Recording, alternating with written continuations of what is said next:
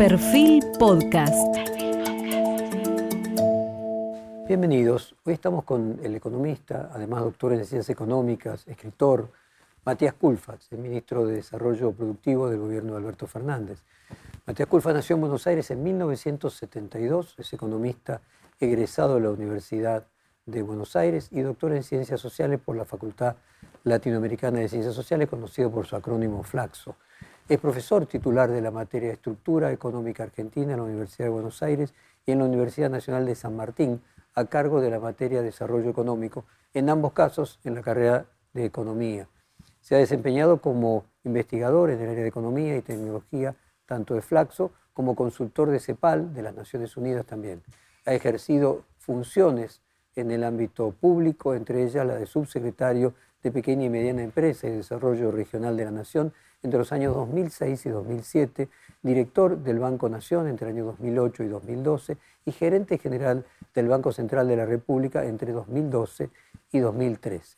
Fue ministro de Desarrollo Productivo, un ministerio nuevo que implementó este gobierno y que luego se fusionó con el Ministerio de Economía cuando fue elegido Sergio Massa para hacerse cargo de esa cartera. Escribió tres libros, Los tres kirchnerismos, Pensar la economía argentina y el que está próximo a presentar en la Feria del Libro, Un peronismo para el siglo XXI. Además, es conocido que Matías toca la guitarra y estaba por presentarse con el trío que integra junto a su esposa, Janina del Real, y sus Matías, porque tiene un Matías y otro Matías que acompaña al trío.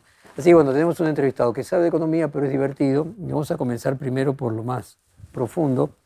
El peronismo tuvo dos renovaciones, la primera con el regreso a la democracia, con Antonio Cafiero, la segunda en el 2003 con la llegada de Néstor Kirchner. ¿Cómo imaginas que va a ser la tercera renovación? Bueno, primero, un gusto estar aquí nuevamente, Jorge, gracias por la invitación. Yo creo que lo que se viene como una gran necesidad en el peronismo, pero también en la política argentina en general, es una renovación de las ideas económicas y sobre todo de internalizar claramente los cambios que se han producido en el siglo XXI. Creo que en ese sentido la política argentina viene un paso atrás respecto de muchos cambios que más se han acelerado. Creo que con, la pandemia, con las tensiones geopolíticas entre Estados Unidos y China, están ocurriendo un montón de cosas que creo que si no tomamos nota rápidamente vamos a perder otro tren. Yo estoy convencido y soy muy optimista que tenemos una oportunidad histórica de un despegue. Así que, en respuesta a la pregunta, creo que esta tercera renovación pasa fundamentalmente por la economía, por un peronismo que sin, por supuesto, eh, eh, despreciar en absoluto, al contrario, revalorizando sus valores históricos de justicia social, de desarrollo económico, incorpora estos nuevos desafíos que tienen que ver con lo productivo y también con estabilizar la macroeconomía. Vos decís en tu libro que el peronismo está expuesto a riesgos que no se habían hecho presentes en otras circunstancias. Ahora estás hablando también de oportunidades. ¿Cuáles son los riesgos? Bueno, creo que los riesgos que vemos es, un peronismo que no termina de hablarle a la gente en los problemas que está teniendo. Es un peronismo que está discutiendo internamente, incluso públicamente, a cielo abierto, y que no logra tener una síntesis aglutinadora. siempre la política es un proceso de síntesis, ¿no? es un proceso donde hay debates y bueno, finalmente encontramos en un sector, sin pensar todo lo mismo, algo que nos, que nos unifica y que obviamente nos permite ir con una propuesta superadora. Creo que en Argentina, en el peronismo y en Argentina en general, no hay debate. A lo sumo hay intercambio de jactancias, ¿no? que se, gritan diferentes cosas, pero hablar, escuchar y, encontrar algo que, permita superar no hay. Y creo que eso es lo que está haciendo en muchos casos de que el peronismo esté como, muy alejado. Mucha gente se sorprende del crecimiento este, de, personajes externos a la política, con propuestas, con todo respeto a mi punto de vista, en algunos casos delirantes, ¿no? como plantear una, una dolarización casi este, espontánea, que la gente elija qué moneda quiera tener, sin un banco central que, que esté ahí regulando, controlando la situación o que hable este, de, venta de órganos, o que cada uno tenga su calle. Bueno, eso tiene que ver, me parece a mí, no con que sean ideas este, innovadoras, que no lo son, son ideas más bien viejas, perimidas, y en todo caso el mérito de mi ley es haber convencido a algunas personas de que esas ideas totalmente impracticables, ¿no? que en ningún lugar del mundo son tomadas en cuenta, aquí sean algo innovador o, o novedoso. ¿no? Entonces digo, eso tiene que ver, me parece, con los problemas que tiene hoy el peronismo para expresar una, propuesta política que integre, que, le, incorpore también a, la juventud. que incorpore a los excluidos, a los, a los informales, este, que hay un montón de gente que trabaja en la informalidad y, este, y hay que dar una respuesta también a eso, que hay que dar una respuesta del empleo, la gente quiere trabajo, la gente no quiere mayoritariamente planes sociales. Los planes están muy bien para la, para la emergencia, pero no pueden ser una práctica permanente. Y en el mismo sentido, creo que también eh, eh, el fracaso del gobierno de Macri también expresa eso, ¿no? una fuerza política del liberalismo económico que sigue pensando el mundo este, con los parámetros de, fin del siglo XX, de la caída del muro de Berlín. Entonces, creo, creo que el peronismo tiene que necesariamente renovarse, tener un nuevo debate de ideas, expresar una propuesta que desde mi punto de vista tiene que tomar en cuenta estos cambios tecnológicos, productivos, y proponer a la sociedad un contrato social que justamente incluya, que genere empleo y genere una producción acorde al siglo XXI. ¿Hay un tema generacional ahí? No necesariamente. Yo en eso no, no, estoy hablando de un problema de, que hay dirigentes que tienen que ir. Este, parece que eso no, no, pasa por ahí. Hay un montón de dirigentes que, tienen este, una edad, diría, avanzada para, que nadie se sienta ofendido y que están de acuerdo con esto que estoy diciendo. Que piensan que el peronismo tiene que volver a discutir un, un programa productivo, de inclusión laboral en serio. Este, vos fijate, Jorge, que en, materia laboral tenemos en Argentina unos 10 millones de trabajadores ocupados, ¿no? este, formales, en el sector público 3 millones y medio, 6 millones en el sector privado y cerca de 500.000 trabajadoras de casas particulares formales. O sea que hay un montón de gente, hay 4 millones de trabajadores en negro, que son trabajadores, tienen un contrato laboral, pero que es informal. Hay mucha gente que está en ese, en ese mundo intermedio, el monotributista, que, trabaja, que vive su trabajo, pero que tiene una situación de cierta precariedad.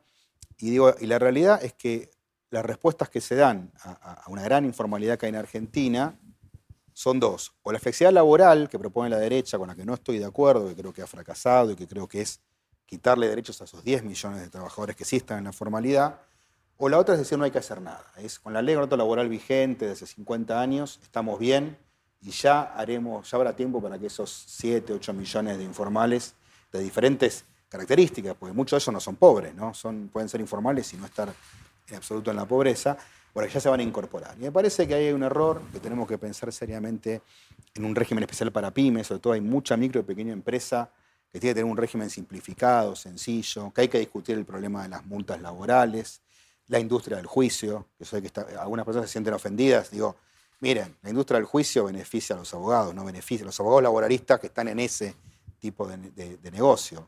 A los trabajadores en su conjunto y los empresarios piden no los beneficia, al contrario, los perjudica. Entonces, digo, me parece que ahí hay una cuestión que tiene que ver, que es más programática, no es generacional.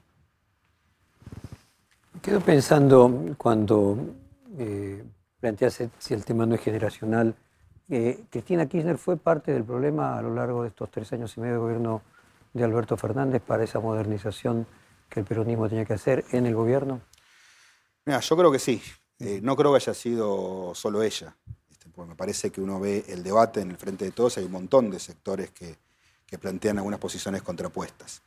Lo que yo creo, y lo, comento en el libro, es que si uno se remite a aquel, aquel video este, fundacional del Frente de Todos, ¿no? que fue mediados de mayo de 2019. en estos días se van a cumplir cuatro años de aquel video. Cristina ahí decía tres cosas, básicamente. ¿no? Una decía, estamos en una crisis muy grave y esto requiere un abordaje distinto, y efectivamente eso era así. Lo segundo que decía es, ya no tiene mucho sentido seguir hablando de los logros del pasado, del periodo de 2003 a 2015, porque el mundo cambió, la situación es distinta, o sea que eso no es una referencia, hay que, hay que mirar para adelante. Estoy diciendo palabras más, para menos lo que dijo y invito a cualquiera que revise ese video que está en, está en YouTube. Y lo tercero que dice es, bueno, en este marco necesitamos una persona de mayor amplitud de diálogo como es Alberto Fernández, que, este, que pueda liderar una coalición que sea este, amplia, muy amplia. Incluso ella dice, agrega, la coalición que gobierne tiene que ser más amplia que la coalición que gane las elecciones. Entonces, la verdad que, bueno, a mí yo recuerdo cuando vi ese video, ese sábado, un sábado a la mañana, que nos despertamos con sorpresa y, con sorpresa y en mi caso con entusiasmo, digo, bueno, realmente creo que esto es un cambio importante para la política argentina. Entonces, la pregunta que hay que hacerse es, ¿qué pasó después? ¿Cómo pasamos de eso de eh, no hay que mirar el pasado a permanentemente la, mirada autorreferencial. ¿no? Si queremos ver qué hay que hacer, revisemos lo que pasó en 2013, 14, 15, en un periodo que era distinto claramente en cuanto a sus condiciones, pero que además era irrepetible. No, no, no son condiciones que uno diga, aunque, aunque pudiera uno decir, ese era un gran momento en Argentina, bueno, eh, eh, las condiciones cambiaron. ¿no? Y, y, también hay que tener en cuenta que en ese periodo un montón de problemas. ¿no? De hecho, tantos problemas hubo que en ese mundo que a veces se plantea como paradisíaco, bueno, el electorado terminó votando a Mauricio Macri, este, no al candidato del oficialismo. Eh, y lo segundo que hay que preguntarse es, ¿qué pasó? Que eso que parecía una virtud, que era la, moderación de Alberto Fernández, la capacidad de diálogo, de construcción, de repente se volvió algo malo. Este, a los pocos meses pasó a ser algo muy negativo y empezaron a reciar las críticas. Y críticas este, a cielo abierto, públicas, ¿no? con un ánimo más de, obstaculización que de construcción, porque, eh, a ver, Jorge, yo me dedico a, la economía, a la política, desde hace muchos años, ya más de 30 años me dedico a esto, estudio la economía argentina prácticamente de la adolescencia. No le tengo ningún temor al debate de ideas, a sentarme con, compañeros, con gente que piensa parecido o no, con gente que piensa distinto y discutir. Lo hago, es un ejercicio cotidiano en mi vida hace muchos años.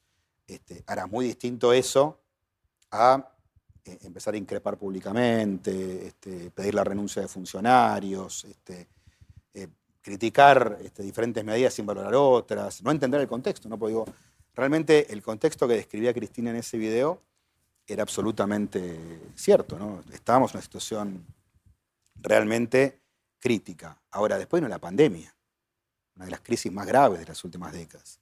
Y cuando la pandemia empezó a estabilizarse, vino la guerra de Ucrania, que generó otro nuevo problema que fue el alza del precio de la energía y otra dificultad de pagos en Argentina. Y cuando se empezó a estabilizar la guerra de Ucrania, bajaron los precios de la energía, vino la sequía. Entonces, la verdad que analizar este periodo histórico como, un periodo normal este, es un acto realmente poético, ¿no? porque la verdad que no tiene nada que ver con la realidad. Fue un, fue un periodo absolutamente plagado de anomalías y de crisis. ¿Y qué cambió en la subjetividad de la vicepresidenta respecto de aquella aquel discurso que se cumple en cuatro años y lo que fue sucediendo. ¿Cuál es tu conjetura? No, yo eso no lo puedo saber. La verdad, que, ¿por qué cambió de idea o si en realidad este, había una voluntad de, digamos, de dejar el espacio a, otra persona en la gestión de una crisis muy delicada. no encontrás ningún hecho concreto que lo justifique, está diciendo eso. No, seguramente lo debe haber, pero este, me parece que no soy yo quien debe responder esa pregunta. Yo simplemente analizo estos datos que me parecen objetivos y cualquiera los puede corroborar. Ahora, en el último discurso de Cristina Kirchner, casualmente hace poquito en La Plata, convocó a la unidad del Frente de Todos. Manifestó que había que ponerse de acuerdo en algunos puntos básicos para tener un plan de gobierno. ¿No estuvo ayer el problema que no se pusieron de acuerdo en algunos puntos básicos antes de comenzar este gobierno? Parece que, si esa es la situación, se podría haber hecho esa convocatoria hace muchísimo tiempo.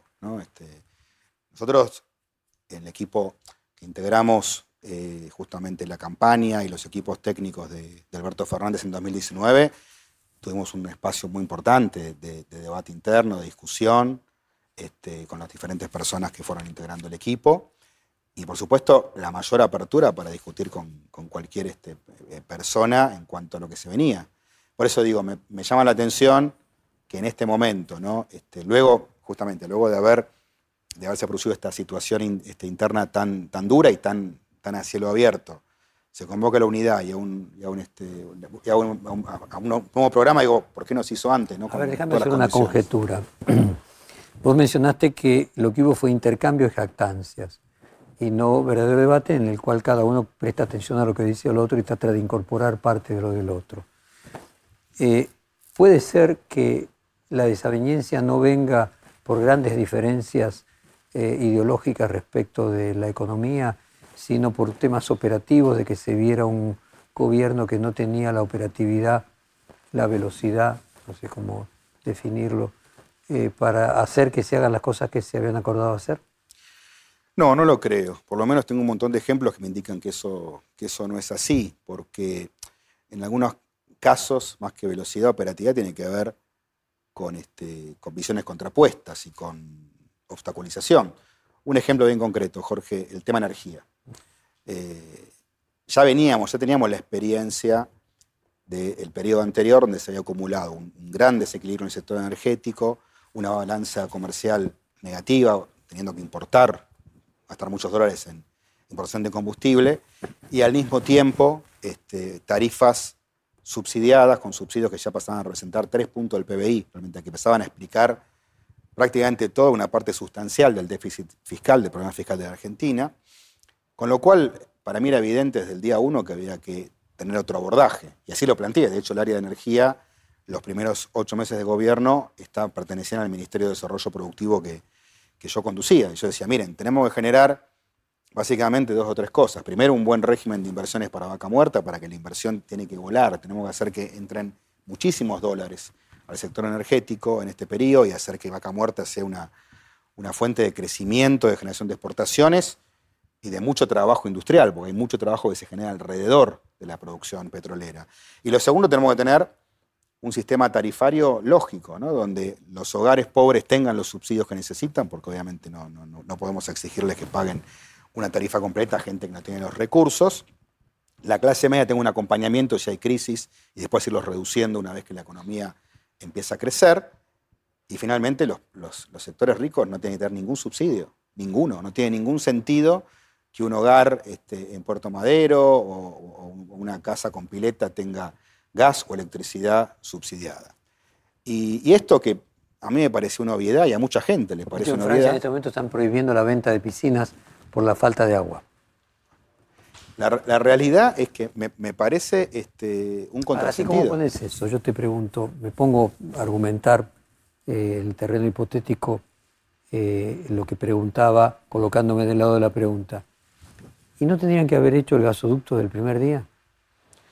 Sí, sin duda. Este, para ser bien claros con eso, tengamos en claro que los primeros meses eh, la pandemia era el tema excluyente, ¿no? Y lo que vivimos los primeros meses, de, sobre todo desde marzo del 2020 hasta fines del 2020, una situación atípica. Acordate incluso, Jorge, que el precio del, petróleo y el gas había eh, bajado a niveles Pero no te agarró que habías empezado y te agarró la pandemia, no estaban... No, no, eh, el tema del gasoducto era un tema que estaba en carpeta, quedó frenado los primeros meses por el problema de, de la pandemia, que además, digo, hoy es muy fácil analizarlo a la distancia. En ese momento, yo recuerdo en abril de 2020, tenía precio negativo el petróleo. Este, con lo cual uno decía, bueno, ¿qué, será de, este sector? No lo sabíamos, ¿no?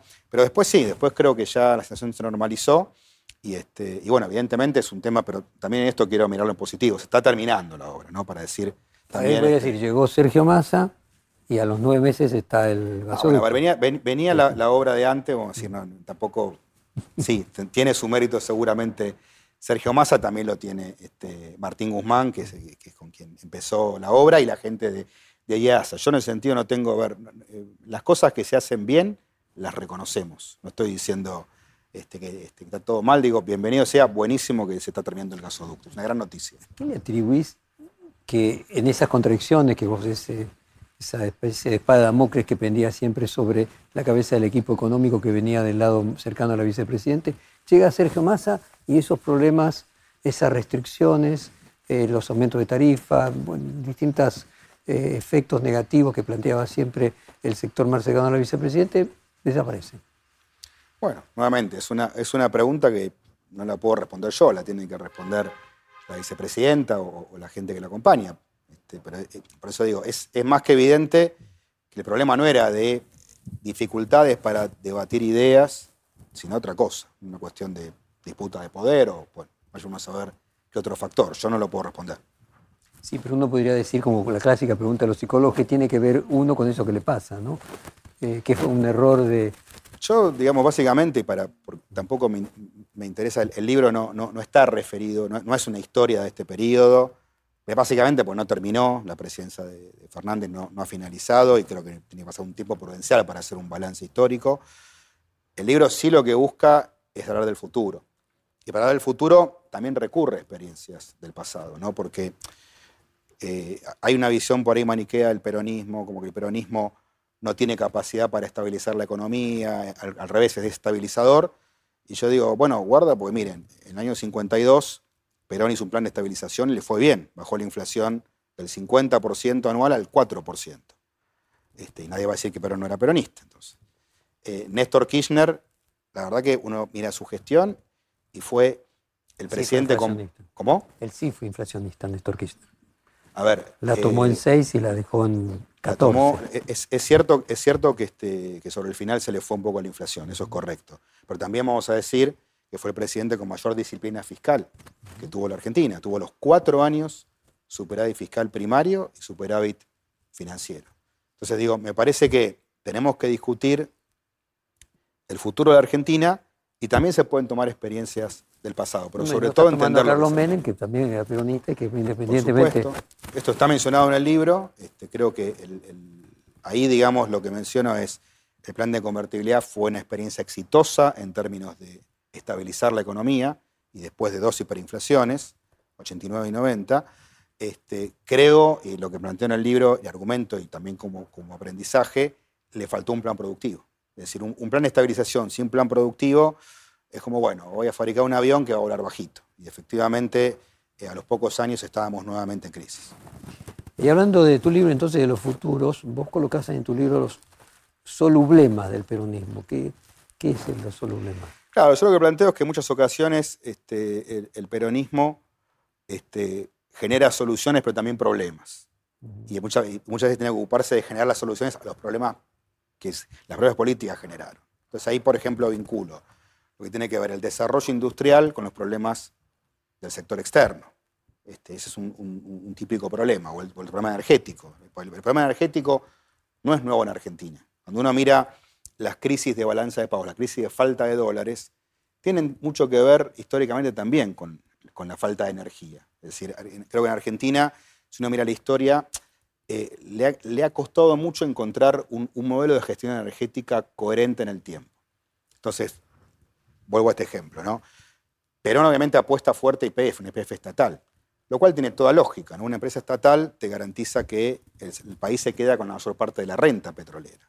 Ahora, lo que Perón se da cuenta, después de unos años de gobierno, que con eso no le alcanza.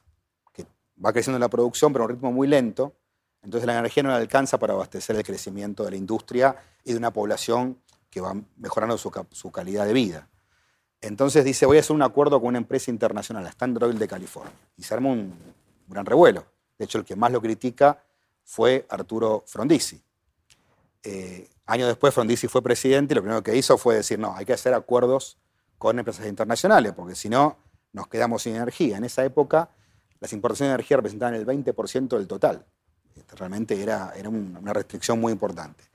Después se va a Frondizi y el radicalismo dice hay que cancelar esos contratos petroleros. Años después, Raúl Alfonsín dice me arrepiento yo de, como diputado, haber cancelado esos contratos. Después viene Carlos Menem, liberaliza el sector, el, el sector empieza a crecer, pero sigue una política adecuada, con lo cual se consumen las reservas y no genera sostenibilidad en ese desarrollo petrolero. Ni hablar en los últimos tiempos, ¿no? donde la producción vino en caída hasta hace pocos años. Entonces digo, el, peor escenario es importar combustible, sobre todo teniéndolo, teniéndolo en el subsuelo. Entonces yo digo, ojalá, y esto lo planteo para el libro, encontremos ahora sí un modelo productivo, en este caso energético, para vaca muerta que nos permita crecer sostenidamente, autoabastecernos y exportar. Creo que estamos muy cerca, pero también requiere una discusión política que nos permita generar este consenso. En tu libro también planteas en el capítulo 7, Un peronismo para el siglo XXI, una síntesis peronista. ¿Cómo es esa síntesis? Bueno, ahí planteo tomar diferentes elementos de las experiencias peronistas. Obviamente, digo, un peronismo tiene que tener como, ejes centrales sus valores históricos, ¿no? que es desarrollo económico con justicia social, este, ampliación del espacio de decisión política nacional del país. Este, y digo, bueno, obviamente, los valores históricos del peronismo, reivindico, o por lo menos rescato ese plan del 52. Yo del, plan del 52, este, que Perón tiene la capacidad de darse cuenta que necesita este, estabilizar, recurre a Alfredo Gómez Morales y le va bien, que es algo que se dice poco, pues se habla mucho del Perón expansivo, ¿no? Ahora ese Perón expansivo eh, chocó contra restricciones objetivas, ¿no? Hubo un cambio de escenario internacional, él, pensaba que se una tercera guerra mundial y lo pensaba con fundamentos, había datos que indicaban que podía ocurrir eso. Y la estrategia cambia, porque finalmente no hay tercera guerra mundial, hay plan Marshall, este, eh, Argentina pierde la posibilidad de seguir colocando excedentes, eh, agrícolas hay una, una, sequía. Entonces digo, él este, realmente se da cuenta y lo hace bien ese plan de estabilización y sienta las bases de un, de un peronismo desarrollista. Eso respecto del primer peronismo. Eso lo, eh, respecto al, al, al periodo de Carlos Menem, yo rescato pocas cosas. Sí, obviamente rescato la voluntad de estabilización, aunque critico la falta de un plan productivo coherente, este, este, que permitiera justamente que el país eh, creciera, que pudiera dinamizar su estructura productiva y su, sector industrial. Al contrario, este, fue un, programa que fue muy negativo para el sector productivo, sobre todo para el sector industrial. Destaco en ese periodo hay un despegue eh, petrolero y minero, pero con estas características. En el caso del petróleo, sí una buena política para promover la inversión en exploración, y habiendo perdido la empresa estatal, creo que eso fue un error, me parece una empresa mixta conservando que propiedad estatal hubiese sido muy positivo. En el caso de la minería, bueno, ahí comienza la gran minería metalífera, que yo creo que es una oportunidad enorme para el país. Y creo que estamos ahora en una etapa de incubación de un gran salto productivo minero, con una minería bien regulada, que cuide el medio ambiente, que desarrolle proveedores locales, que busque justamente el desarrollo de las comunidades. Yo destaco que ahí, ahí está el, el, el, inicio, que tiene que haber políticas específicas para estos sectores, para darle justamente volumen a, a la inversión. Por supuesto, destaco este, la, la, efectividad macroeconómica del primer kirchnerismo, de Néstor Kirchner. Ahora estamos en el tercer, Kirchner, el tercer peronismo. Ahora, Siguiendo tu línea, el primero era el del 52 el segundo peronismo. Sí, a ver, yo este, lo que analicé en, en, el libro son básicamente periodos largos, ¿no? Uh -huh. Esto, uno puede ver un despliegue de políticas. o sea, no puede decir que el 73... El 76 es un periodo muy corto, con lo cual la verdad que este, es difícil Los periodos largos son los que hay reelección y los que hubo concretamente Perón, claro. el kirchnerismo y Menem. Y Menem, exactamente. Son los tres periodos Entonces, que analizo. En el estás en el tercer periodo. En, en el caso de, del kirchnerismo, rescato esa primera eficacia macroeconómica de, del periodo de Kirchner, que creo que eh, coincido con, tu crítica respecto a que se le va la inflación sobre el final, este, y que claramente ahí hay, hay un problema. Este, me parece que la, la eh, me parece no haber abordado a tiempo ese problema generó una dificultad que, bueno, ni hablar, ¿no? Este, eh, cuesta mucho ahora resolverla, y va a haber que resolverla ya no mediante medidas graduales, sino mediante un plan de estabilización, ya no queda otra, y, y si querés ahora pasamos a ese punto, pero me parece que eh, está lo de Kirchner y por supuesto también de Cristina, de Cristina destacar, este, por ejemplo, políticas como la asignación universal por hijo, la UH fue una muy buena política de, inclusión plena este, de la sociedad, por eso digo, me parece que hay muchas cosas para rescatar, pero sobre todo hay que ponerlas en, un, en este, una matriz siglo XXI, que es bueno, a ver qué es lo que se viene en materia productiva y social. Y en ese análisis de los tres periodos, eh, y saltando el, por breve el periodo del regreso de Perón de Madrid. ¿Qué importancia tiene a tu juicio que 1974 fue el último año de la Argentina con valores que indicaban una no decadencia, Producto Bruto similar al de Australia, Canadá, una tendencia de crecimiento similar a la mundial, 4% eh, de pobreza, un dígito de desempleo, eh, y que a partir de 1975 comenzó toda una debacle que con algunos picos cumple 50 años ahora, con que casualmente a mediados de los 70 es cuando se produce el cambio económico en China. ¿Qué relación hay de China pasando a ser productor industrial en alta escala, trayendo a la gente del campo a las ciudades, pasando a exportar, dejando a las industrias de los países en vía de desarrollo como la Argentina? Argentina es el único país que a mediados de los 70 tenía industria y tenía sindicatos, ni Brasil lo tenía en aquel momento, por lo tanto lo afectó más. creo que es una muy buena pregunta y da para un largo análisis. Eh, sin duda tuvo incidencia, digamos, eh, es evidente que en los 70 y los 80 eh, Asia se convierte en una gran fábrica mundial. Primero fue Corea del Sur, con Taiwán, Singapur, Hong Kong, y después China. China que es un, bueno, es un gigante, es un continente, que, que empieza su expansión ahí y sobre todo los 90, los 2000, un, un salto muy significativo. Es decir, a nivel internacional hay un desplazamiento de las centralidades industriales. Yo tampoco tengo una mirada determinista, ¿no? de decir que todo lo que pasa acá tiene que ver con lo que es consecuencia de lo que pasa en el mundo. Este, en Argentina hay un cambio que es político, porque así como efectivamente ocurre esto a nivel mundial, a nivel local vino el último gobierno, la última dictadura militar, que hizo un programa de desindustrialización, como, como explicaba eh, Adolfo Canitrot en, sus papers de la década del 80, en excelentes trabajos, decía, bueno, el, programa económico de la dictadura militar lo que buscaba era que una vez finalizada esa dictadura, eh, bueno, fuera el mercado el que terminara de articular esa conflictividad social que había llegado a momentos tan, tan álgidos en la década del 70. Hay un proceso de apertura económica, hay un proceso de desindustrialización, lo recordamos en, el gobierno de Martínez de Oz, y un cambio estructural este, muy importante que ha costado revertir justamente por el cambio de escenario internacional. Pero yo diría, no es que Argentina pierde esa, esa, Argentina industrial, eh, bastante equitativa. Yo, reivindico mucho la década del 60, ¿no? Parece, en realidad, eh, en los análisis en las, análisis decadentistas. No, yo creo que los 60 es una consecuencia de, varias cosas, ¿no? del peronismo, del, pues, el peronismo generó una gran revolución social, de inclusión social enorme. Eh, el, último Perón que sienta esas bases desarrollistas y que después se va consolidando en los 60, que incluso en los 60, después de la crisis del 62, no vuelve a haber crisis externas hasta el 75. Es decir, que realmente Argentina había superado buena parte de sus restricciones que le impedían crecer y en el periodo que se llama este, eh, era de oro del capitalismo mundial, Argentina crece una tasa parecida a las grandes potencias, con lo cual, este, digamos, decir que es una Argentina decadente me parece un, contrasentido. Efectivamente, yo coincido, estos análisis decadentistas que aparecen mucho, que dicen, empiezan con el peronismo, son falaces. Efectivamente, el periodo de decadencia empieza, este, está muy bien señalado, lo, lo, señala, señalás muy bien vos, Jorge, es a mediados de la década del 70. Y yo creo que por un lado, efectivamente, este, tiene que ver con estas ansiedades donde desde la política se termina como atentando contra un modelo que era bastante igualitario y que a, los ojos de hoy nos resulta, este, esa sociedad nos resulta,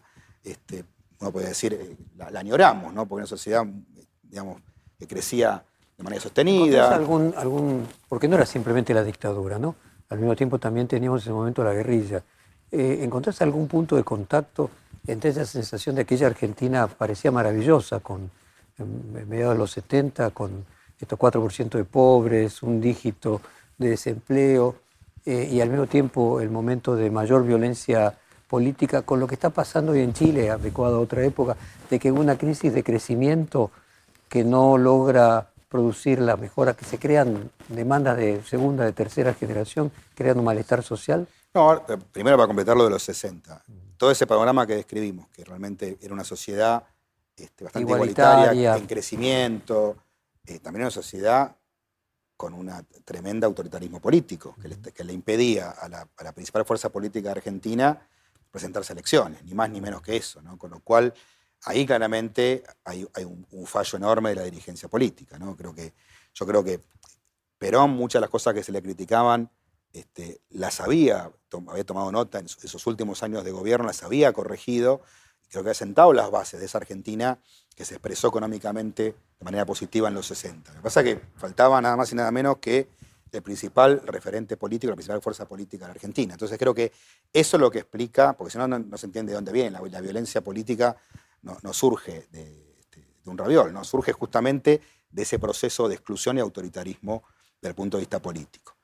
Con respecto a la pregunta sobre Chile, creo que son panoramas distintos. Yo creo que a Chile le, ha pasado lo que le ocurre a muchos países que, van avanzando. Es, indiscutible el progreso económico este, de Chile, pero hacer un progreso excluyente. No, termina justamente de, generar la inclusión este, social a través de, de, políticas públicas, de la educación.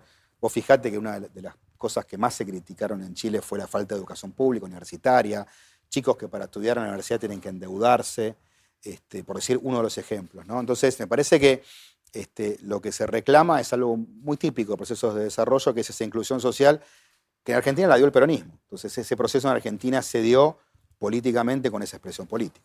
la última vez que hicimos esta entrevista, hicimos una por año eh, desde 2020, Vos aún eras ministro de Desarrollo Productivo y llevas un año más o menos, de, pronto llevarás un año de renunciado. ¿Qué evaluación haces a la distancia de tu propia gestión y ahora con cierta distancia del gobierno de Alberto Fernández? Mira, de, nuestra gestión es una gestión, insisto, muy marcada por, por, la situación crítica. Yo te lo digo con, orgullo, creo que hicimos una buena gestión de la pandemia. Este, pudimos implementar programas para cuidar los empleos, para cuidar la producción, como fue la ATP, por ejemplo, y muchas medidas de financiamiento al sector productivo. Eh, pudimos reactivar este, las, industrias vinculadas a la salud, no faltó ningún insumo, nuestra, nuestra angustia y obsesión que compartíamos a diario con, la ministra de Salud, Carla Bisotti, era que no faltaran respiradores y que no faltara sobre todo los, los tubos de oxígeno. Nosotros estábamos viendo en países vecinos escenas dramáticas, sobre todo en 2021, en caso de, Brasilia, familiares que se peleaban por un tubo de oxígeno en la, puerta del hospital porque no había dentro, adentro de, las salas de terapia. Y la verdad que, bueno, estuvimos en un mundo trabajando coordinadamente eh, con todo el sector productivo, eh, tres semanas al tope de la capacidad productiva, cortando clavos, literalmente, mirando que no faltara en cada lugar, y, no faltó. Y por suerte, digamos, por, por, suerte y por esta, creo, buena planificación, no tuvimos esa, dificultad.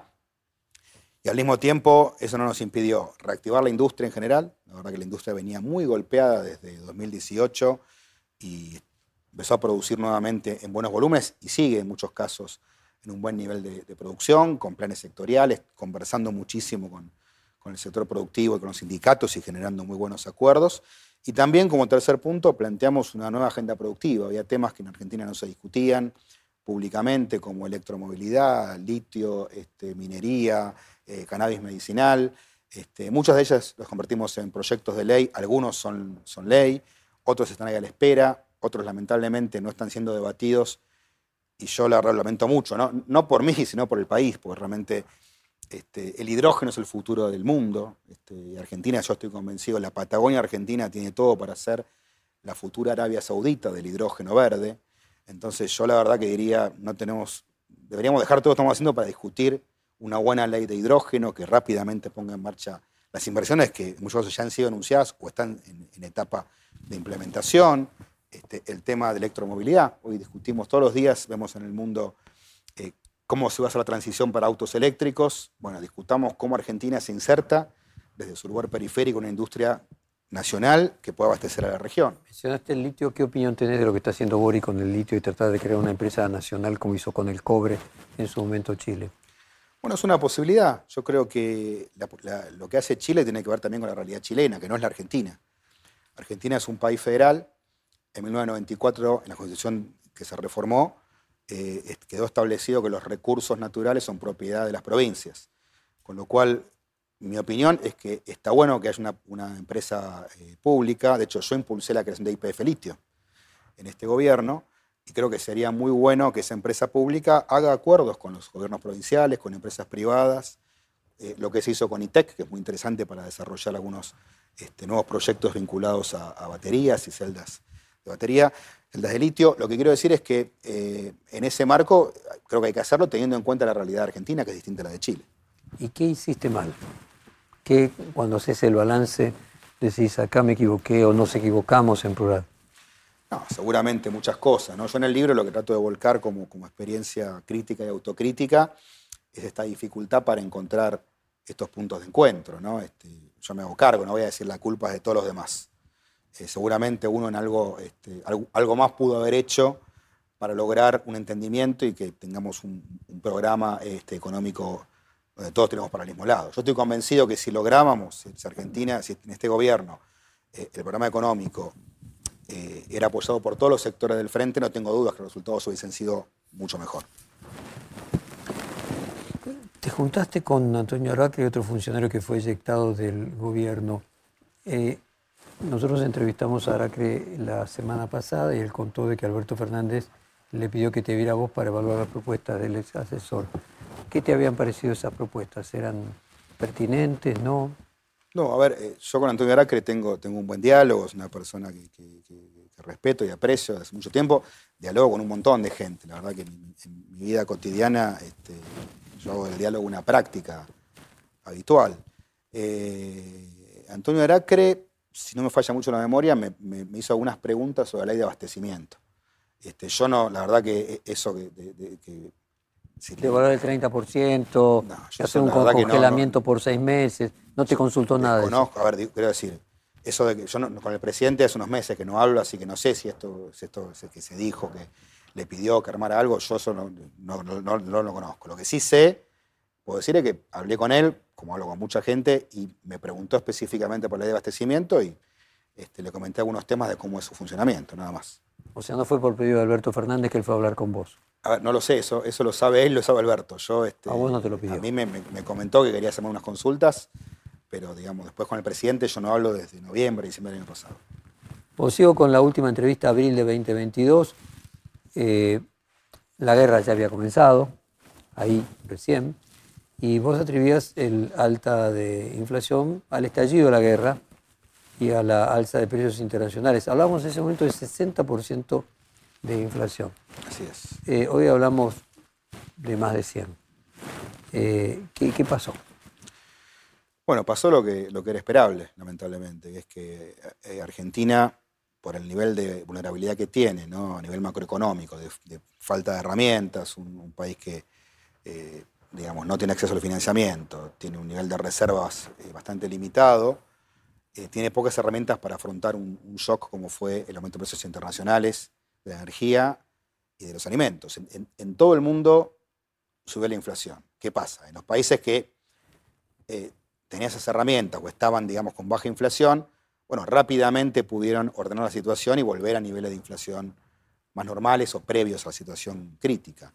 En Argentina lo que nos pasó es que pasamos de un régimen de inflación moderada de 2-3 puntos por mes, que no es algo bueno, no lo estoy destacando, pero digo, era algo más manejable y, que por ahí sí tenía sentido tratar con gradualismo.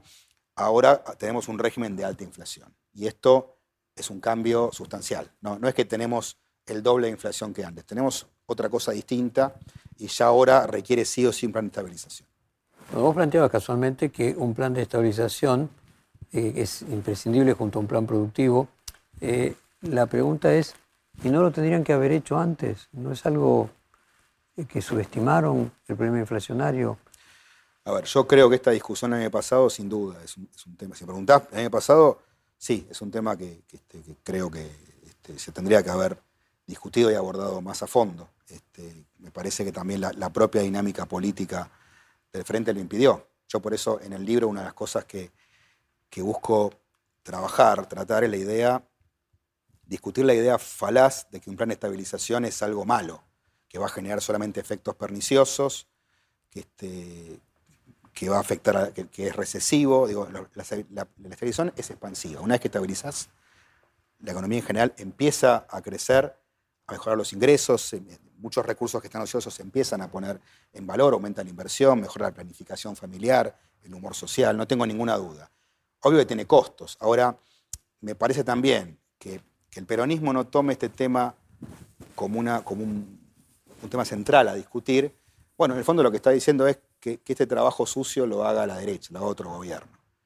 Este, en lugar de decir, hagamos un plan nosotros, que combinemos medidas ortodoxas y heterodoxas y que tengamos bien en claro cómo repartir los costos, porque tiene costos una estabilización, pero que no recaigan todos sobre los sectores más vulnerables. Entonces me parece que en el fondo hay una idea, bueno, que esto lo haga la derecha, este, y creo que algunos sectores hasta piensan, bueno, este, lo hará la derecha, este, va a tener un, va, a ser durísimo y entonces vamos a volver nosotros dentro de unos años. Pero eso, parte, yo no estoy de acuerdo. Ok, pero aún así eso parte de la hipótesis de que se puede cruzar el gobierno sin hacerlo.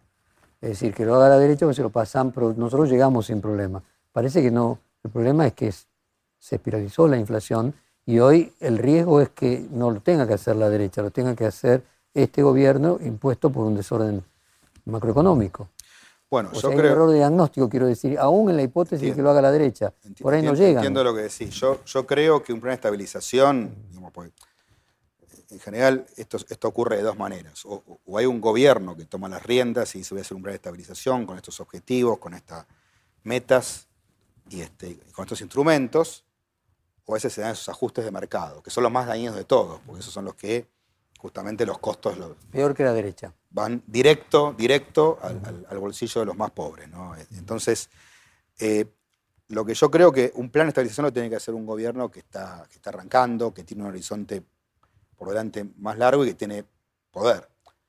Este es un gobierno ahora, por eso digo, yo no, no, no, estoy criticando lo que está haciendo Sergio Massa, me parece que eh, en el escenario que le quedan son seis meses, con un presidente que ya anunció que no va a ser candidato, me parece lógico que diga, bueno, miren, yo voy a hacer todo lo que pueda para hacer una transición lo más razonable posible, buscando recursos, este, generando algunas instancias este, particulares, pero el plano tenía que ser el próximo gobierno, incluso aunque fuera este, un gobierno peronista, ¿no? Pero me parece que en ese sentido el, momento de, de plantear un plan va a ser con el próximo gobierno a partir de diciembre.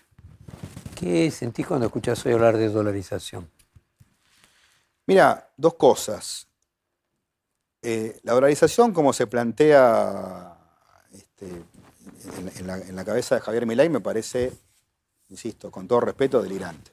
Es decir, que cada persona elija su moneda, el Banco Central no tiene que existir más. Me parece que eso es una invitación a, la anarquía con un riesgo enorme, enorme. Este, me parece que eso, ojalá, ojalá sea rápidamente desechado. La dolarización planificada es una opción que otros países implementaron y yo creo que es una muy mala opción. Pero sobre todo, ¿sabes lo que te quiero decir? Eh, Argentina ya lleva 16 años de inflación entre moderada y alta. Me parece que uno podría entender que alguien diga, ¿sabes qué? Mira, eh, ya fracasaron 5 o 6 programas de estabilización, no queda otra que dolarizar. Bueno, eso lo podría entender aunque no esté de acuerdo. Pero la realidad es que no hubo ningún plan de estabilización. Digamos, en, los gobiernos de Cristina el tema no era ni siquiera abordado, era negado como, como problema. Después llegó Macri, ¿te acordás Jorge? Macri dijo, este es un problema, es una pavada, lo voy a arreglar rápidamente y va a ser el problema más fácil que tengo para arreglar. Y creo que fruto de esa, de esa banalidad este, terminó entregando el país con el doble de inflación la que había recibido.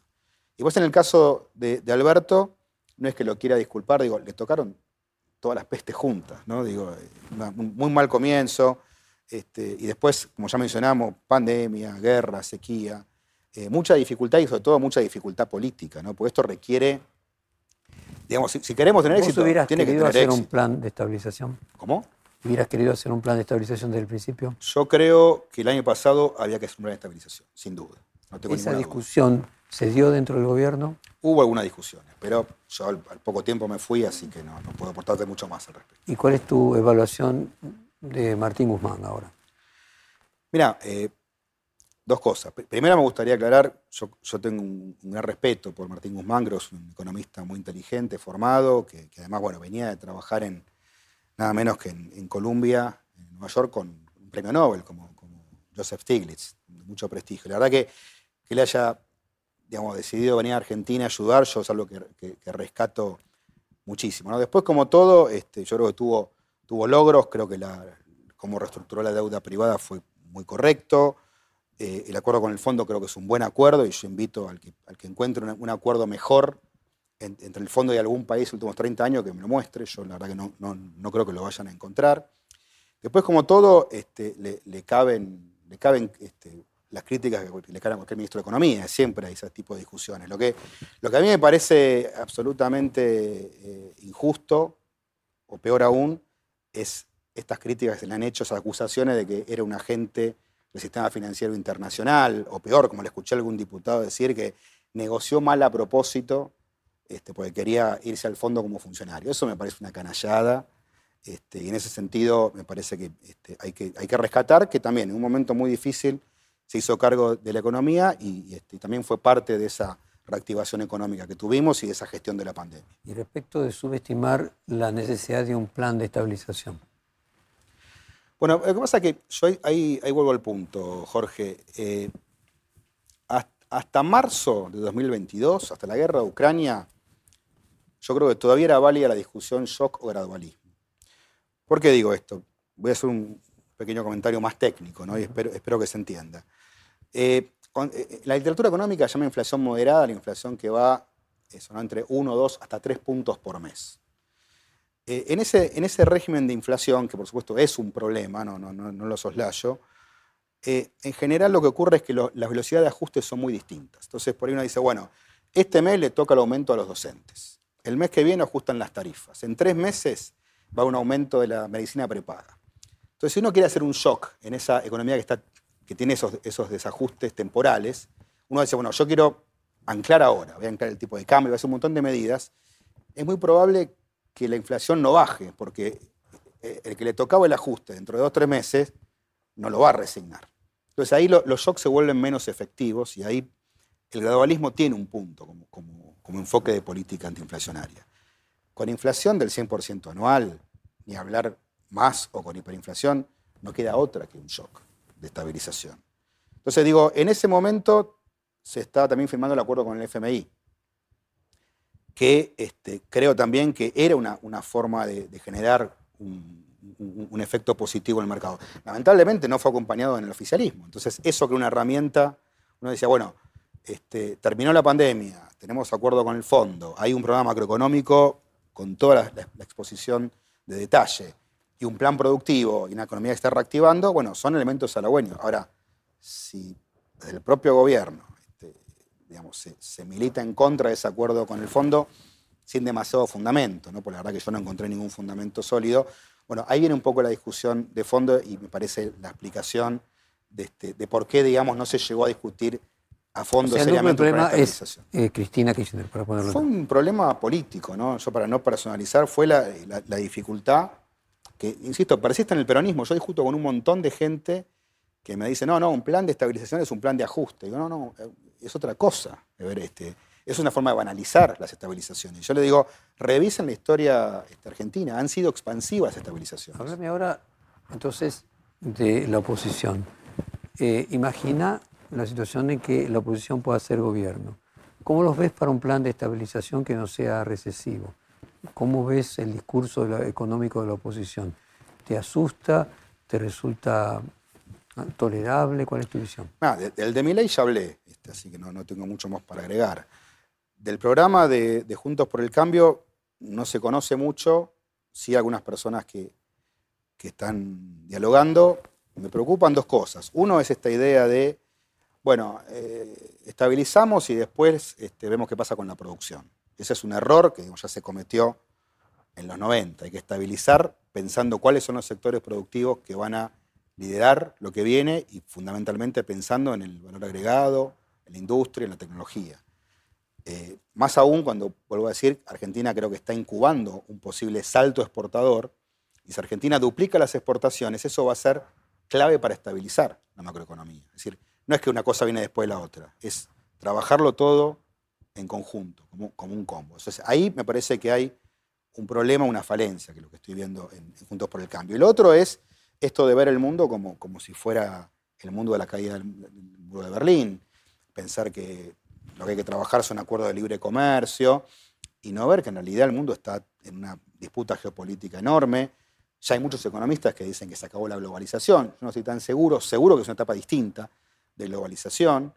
Eh, la política industrial está este, al pie de las prioridades en todo el mundo desarrollado y en muchos países en desarrollo. Y acá yo no veo, este, en Juntos por el Cambio, siquiera una idea. A mí me encantaría, yo creo que eh, hace poco lo leía a Danny Roderick, que es un economista de la Universidad de Harvard, decir que se viene un nuevo paradigma productivista a nivel mundial, que debería ser el que reemplace al neoliberalismo, donde, bueno, sea más más, el foco en la producción, en la finanza, más en el trabajo que en el consumismo, y más en lo local y regional que en el globalismo. Este, ahora digo, digo, Danny Roddick, Universidad de Harvard, no estoy hablando de Corea del Norte ni de, Cuba, para que, para que ninguno este, se, asuste con cosas raras. Digo. La verdad es que eh, yo los veo pensando, leo a algunos economistas que dicen, no, que el problema es que hay que desarmar este, las políticas productivas, que son ineficientes. Digo, me encantaría discutir conjuntos por el cambio cuáles son las mejores herramientas para desarrollar la industria, no discutir cada cuatro años si tiene que haber o no una industria en el país. Eso me parece que es uno de los puntos centrales que, me gustaría que Argentina progresara. ¿no? algunos lo plantean, yo, perdón que eh, completo con esto, eh, yo lo he escuchado a Gerardo Morales, que es un gobernador de, la oposición, con quien tuve mucha afinidad en, en, lo que me tocó en la parte productiva, al decir, necesitamos un master plan energético, un master plan productivo. Y yo estoy de acuerdo, digo, ¿por qué no podemos sentar este, a, 10, 20 dirigentes políticos con los equipos técnicos y decir, bueno, miren, eh, vaca muerta eh, necesita estos gasoductos, estas plantas de liquefacción, lo productivo, este, vamos a hacer esto con el litio, con la electromovilidad, con el hidrógeno y con la industria. Parece igual la opinión de Gerardo Morales que, por ejemplo, eh, no sé, algunos economistas más cercanos a la área más dura del PRO. Me parece que no, pero bueno, yo lo cité a, Gerardo Morales porque, bueno, es un dirigente de Juntos por el Cambio, es un gobernador, es un dirigente importante. Este... O sea, los problemas son los mismos que en eh, Juntos por el Cambio que en el Frente de Todos, a favor o en contra del Fondo Monetario, por ejemplo, en el caso del Frente de Todos.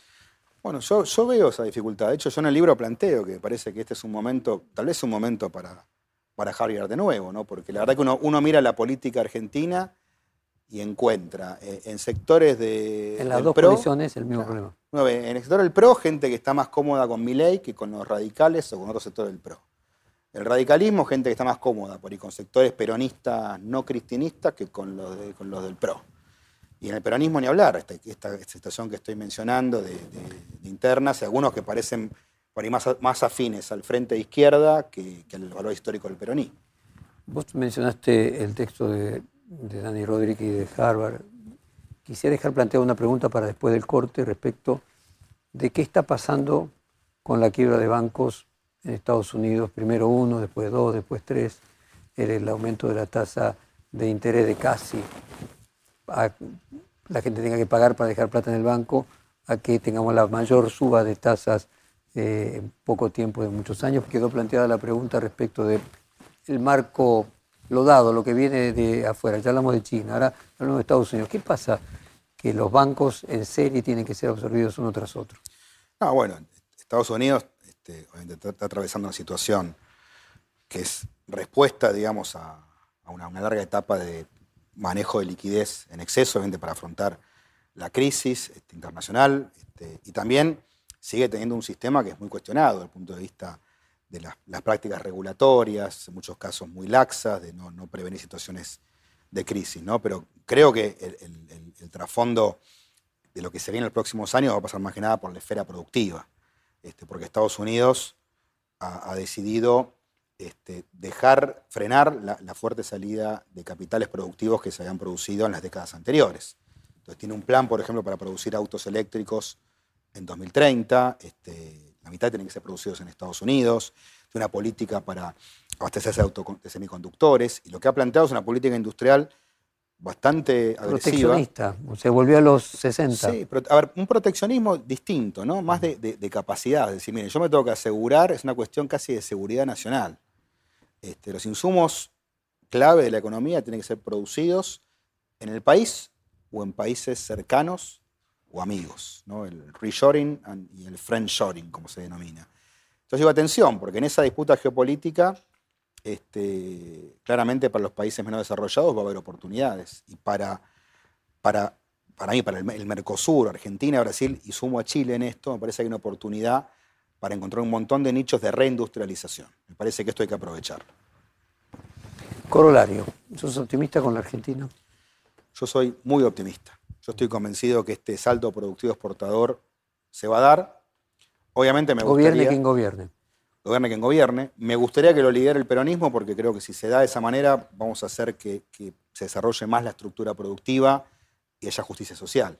Este, haya un reparto más equitativo de esos frutos que si lo hace un gobierno este, de liberalismo económico, de la derecha. Este, pero creo que se va a dar y creo que más que nunca el problema argentino de hoy es político este, 100% político.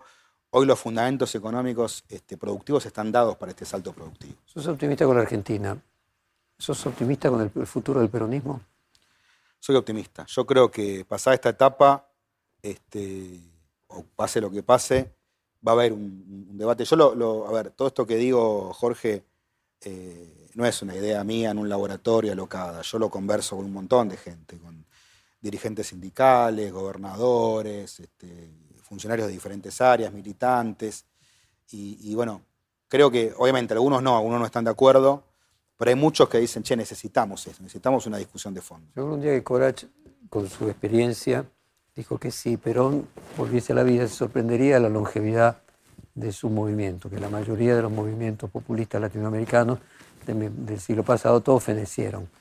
Eh, ¿Puede correr riesgo el peronismo de que no encuentre esa síntesis y pierde su identidad y su sentido? El riesgo lo tiene, no tengo ninguna duda. Ahora, también tengamos en cuenta, Jorge, que hace muchas décadas que se viene pronosticando el fin del peronismo y bueno, y aquí, aquí estamos. ¿no? Los muertos que vos matáis gozan de buena salud. Exactamente. Muchísimas gracias. No, por favor, un gusto como siempre. Perfil Podcast.